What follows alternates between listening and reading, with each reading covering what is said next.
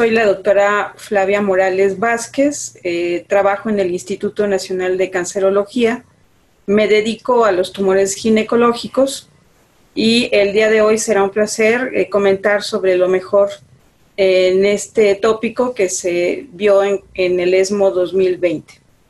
Mi nombre es Juan Pablo Molina Hernández, soy oncólogo médico de Costa Rica, trabajo para la Seguridad Social en el Hospital México y es un honor estar compartiendo el día de hoy los mejores estudios de lo que se presentó en tumores ginecológicos en el ESMO 2020. Y entre lo primero interesante que ha sido comentado durante ESMO 2020, sin duda es el resultado a largo plazo del estudio solo uno, eh, donde se observa la consistencia de la sobrevida libre de progresión en aquellas pacientes eh, diagnosticadas de cáncer epitelial de ovario o de superficie peritoneal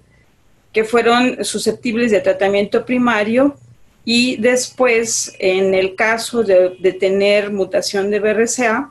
fueron llevadas a un brazo a mantenimiento con olaparib y el otro brazo a placebo.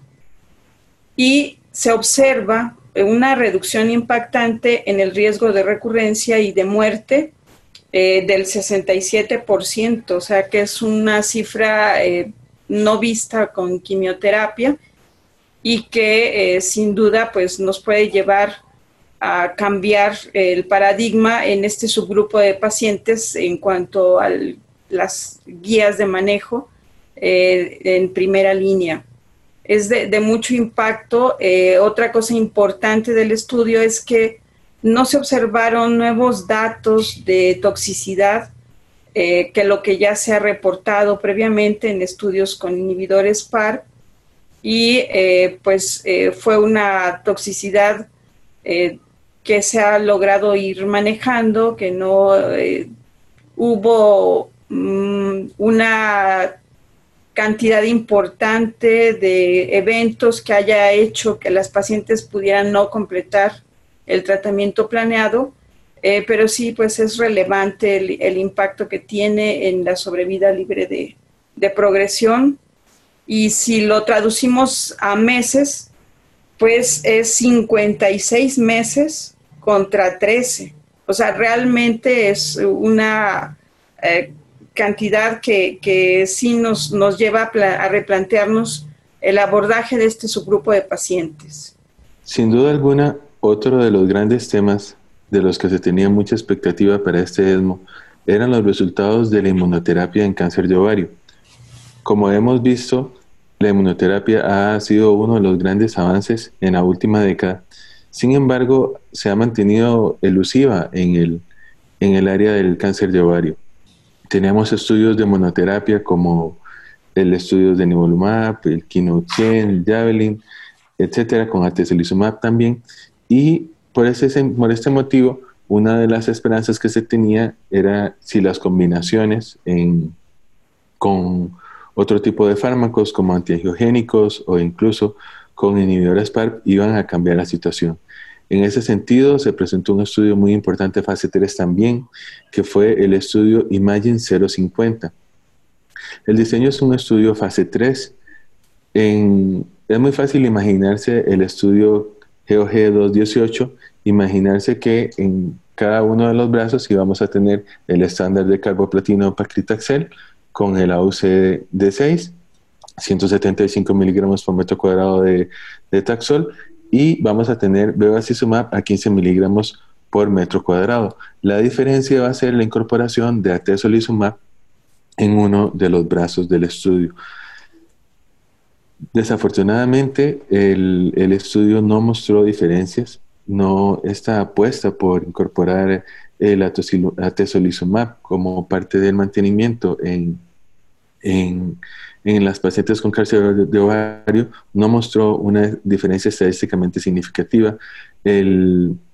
brazo con atezolizumab tuvo una mediana libre de progresión de 19 meses con respecto a 18 meses y tampoco hubo una diferencia en cuanto a lo que fue este sobrevida global. Con respecto a lo que fueron los efectos adversos, los resultados fueron también muy similares. En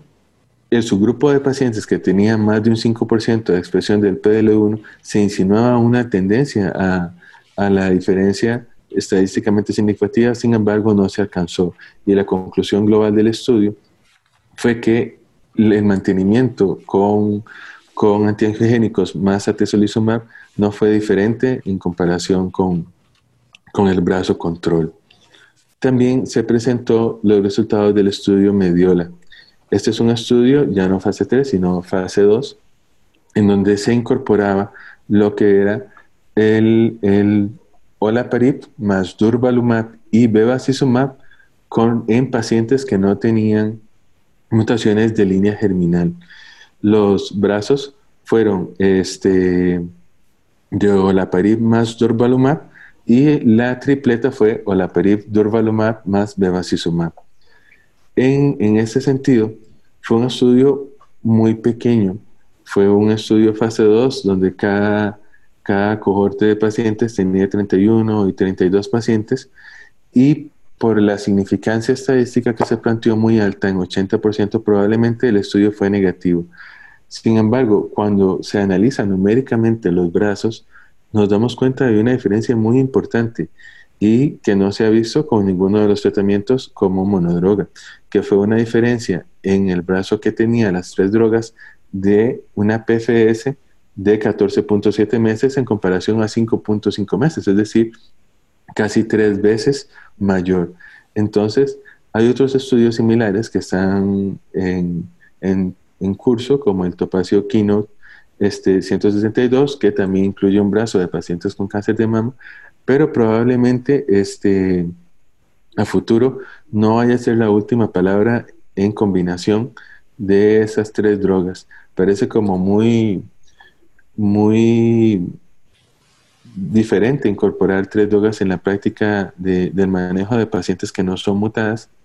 pero los resultados, por lo menos de este pequeño estudio fase 2, son muy esperanzadores de que probablemente el futuro en cáncer de ovario vaya con inmunoterapia, vaya a lograrse, pero con combinación de dos a tres drogas, no, no como hemos visto en los estudios previos con una sola droga. Y entre los estudios eh, relevantes destaca un fase 2, el estudio Innova TV, que fue presentado por el doctor Coleman, eh, que es muy interesante porque es una respuesta a, un problema de la vida cotidiana, que es eh, cómo poder tratar a las pacientes de CACU en el escenario recurrente. Este estudio integró pacientes previamente tratadas eh, por cáncer cervicouterino y aquellas pacientes también metastásicas. Hemos tenido el reporte de que pembrolizumab ha mostrado actividad en este escenario y brinda al menos dos meses, 2.1 meses de beneficio contra eh, quimioterapia sola. Y este eh, estudio Innova TV prueba un nuevo fármaco que es tisotumab vedotin, que es un factor tisular eh, covalente ligado a la disrupción de microtúbulos y que va a tratar de promover eh, pues la angiogénesis la metástasis y la progresión. Entonces, este factor tisular, este tisotumab, lo bloquea, bloquea pues esta promoción. Eh, hicieron un solo brazo en este grupo de pacientes ya tratados o metastásicos y utilizaban el tisotumab a 2 eh, miligramos por kilogramo cada tres semanas en forma intravenosa y hubo una respuesta completa del 7%, que además fue durable, de 8.3 meses, y eh, los ratios fue de 24%. Y veían que eh, la respuesta sí tenía eh, relación, una correlación muy importante con la expresión del factor tisular. Entre los efectos adversos que observaron fue resequedad ocular, neuropatía y algunos sangrados, eh, pero no de una forma severa, por lo que resulta muy interesante este pues nuevo agente que puede pues llegar a ser una posibilidad terapéutica en un escenario pues de gran dificultad que, enfrentamos en el día a día eh, con nuestras pacientes. Eh, y bueno, otra actividad muy relevante en relación a los tumores ginecológicos fue el coloquio que desarrollaron en los primeros días de ESMO 2020 eh, enfocados en cáncer de endometrio, donde pues básicamente discutieron acerca de lo que se sabe acerca de las características y las firmas moleculares de esta entidad, algunas lesiones precursoras y algunas características de evolución natural de acuerdo al tipo histológico. Y vieron que pues algunos eh, de acuerdo a las expresiones moleculares van a tener un eh, comportamiento biológico diferente y que hay algunos eh, puntos promisorios de, tratamiento, por ejemplo, en los serosos papilares de alto grado en endometrio, puede ser que P53 pueda ser una buena alternativa. El buscar intencionadamente HER2 puede ayudar ah, con datos preclínicos a enfocar un tratamiento hacia la vía de HER2 y también eh, pues las deficiencias de recombinación homóloga pueden estar ayudando a dirigir las nuevas terapias. Por otra parte, eh, a diferencia de, lo que es mama, lo que es este ovario, eh, sí se observa una reacción más favorable al manejo de agentes de inmunoterapia. Eh, y eh, tenemos algunos datos también preliminares con, en aquellos pacientes con cáncer de endometrio más inestabilidad microsatelital, que eh, levantinib más pembrolizumab pues son muy, muy activos, incluso este, en algunos en algunas estirpes serosas. Y bueno, tratando de ver estas características moleculares, estos posibles blancos terapéuticos,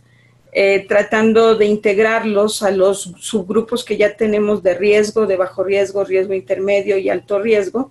pues se cree que podamos eh, eh, hacer una estratificación pues que integre todo esto y diseñar de una mejor forma pues todos los tratamientos adyuvantes en cáncer de, endometrio y es probable que ah, en los próximos meses tengamos pues ya cambios muy importantes en las mismas guías de ESMO. El, último, la última guía se revisó en 2012, entonces yo creo que, en pocos meses podremos empezar a ver ya un trabajo más eh, ligado a modificar pues estas guías. Pero definitivamente el futuro del cáncer de endometrio como enfermedad tan heterogénea tiene que ser basado en mejores alternativas, en mejor conocimiento basado en, aspectos moleculares del tumor. Ya conocemos los datos del proyecto Genoma Humano y los resultados de firmas moleculares como el PROMIS y estamos muy esperanzados de que en el futuro, con los datos, por ejemplo, de estudios de cáncer de endometrio como el PORTE 4A, el, el panorama del cáncer de endometrio vaya a ser mucho más claro para los clínicos y sobre todo mucho más actualizado. Ojalá que ese, ese, esas guías incorporen todos esos resultados para el bien de nuestras pacientes. Y quizás eh, de los estudios relevantes, el ICON 8 eh, pues vino a confirmarnos lo que ya habíamos visto de alguna forma en el ICON 7, que el, este, la densidad de dosis pues no impacta en los resultados finalmente de supervivencia global en cáncer epitelial de ovario. Una, un aspecto que me llamó mucho la atención con respecto al, al, a los resultados del estudio solo dos fue que se presentan los datos en, en relación a la, al análisis de la segunda progresión, del tiempo a la segunda progresión. Acordémonos que cuando se desarrollaron los inhibidores PARP, una de las preocupaciones que se tenían era de que al prolongar ese periodo de, de intervalo libre de platinos, se fuera a alterar biológicamente la, la, el tumor y posteriormente fuéramos a tener tumores menos quimiosensibles y que eso fuera un efecto deleterio de los inhibidores PARP. Los resultados que previamente se tenían del estudio 19 no mostraban eso. Sin embargo, al presentar los resultados del estudio solo 2, los investigadores demuestran en, en este estudio de que este, de 161 pacientes que fueron tratados con, el brazo de olaparib, el, la mediana del, tiempo de la segunda progresión en el brazo de, de placebo fue de 11.1 mes en comparación con 7 meses del, del, brazo tratado con el olaparib. y eso se tradujo en un tiempo de la segunda progresión de 14.3 versus 7 meses en las pacientes que recibían tratamiento basado en platinos. Es decir, que después de la progresión a olaparib se les ofrecía el tratamiento y el intervalo que estaban las pacientes libres de progresión era la mitad. ¿Qué significado tiene esto y cuál va a ser la importancia de, estos resultados? Es algo que se plantea que hay que investigar con más a fondo. Sobre todo esto, de, cómo, de cómo se altera la biología de los tumores posterior a la, al tratamiento de, con inhibidores PAR posteriores a la primera progresión. Esos son datos que por lo menos contrastan un poco, creo yo, con los resultados del estudio 19 y que este es un estudio fase 3 con mayor número de pacientes y al cual se le debe poner atención. Totalmente de acuerdo. Este, estamos aprendiendo sobre todo el impacto que tienen los inhibidores PAR y hay más preguntas que, respuestas, pero